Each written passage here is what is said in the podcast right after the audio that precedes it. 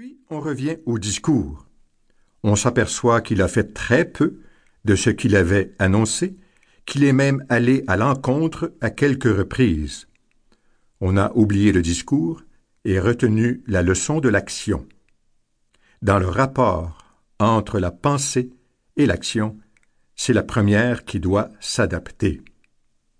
Qui voudrait écrire un manuel qui enseignerait à aller à bicyclette sans avoir à l'enfourcher.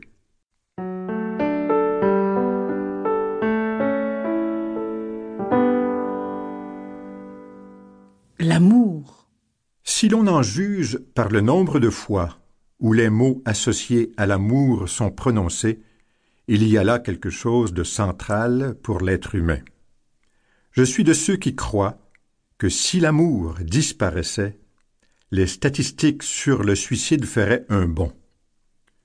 J'irai à l'essentiel. Il y a l'amour aimanté, l'amour doux et l'amour paradoxal. Trois façons de mélanger plaisir, affection et respect. Lorsqu'on est en présence de deux morceaux de fer aimantés, on s'étonne de voir qu'ils ne peuvent tenir côte à côte.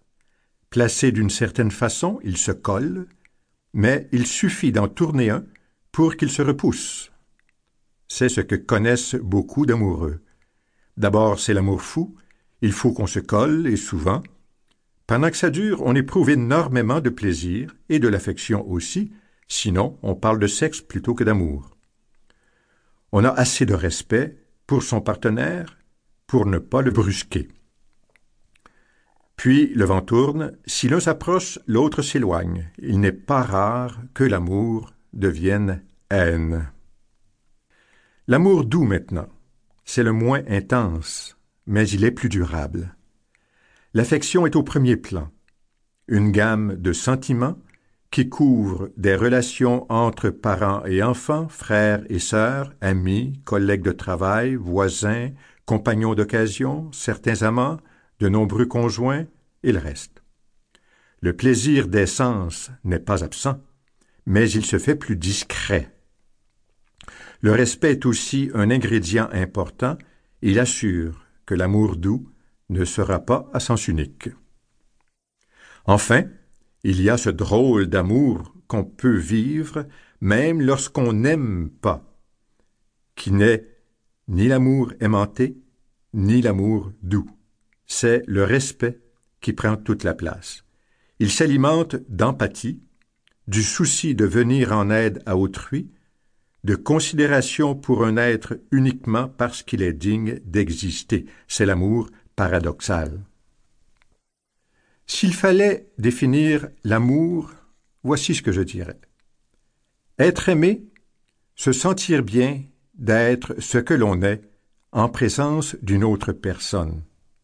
Aimer, donner à l'autre l'occasion de se sentir bien, d'être ce qu'il est.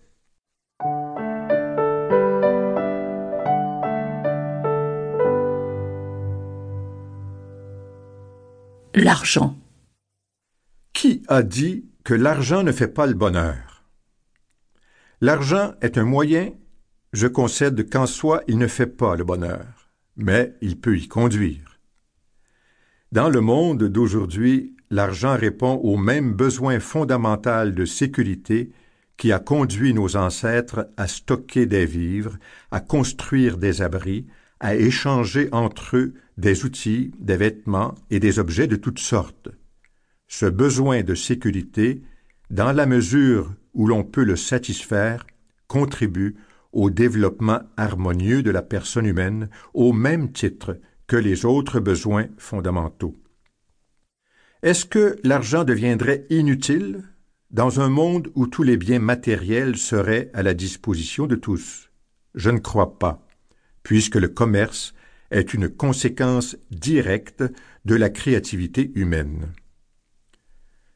Imaginons que nourriture, logement et autres biens de consommation soient gratuits. Que ferions-nous de tout le temps disponible? Nous ferions ce que nous sommes capables de faire, manger, dormir, faire l'amour, aimer, s'amuser, réfléchir et surtout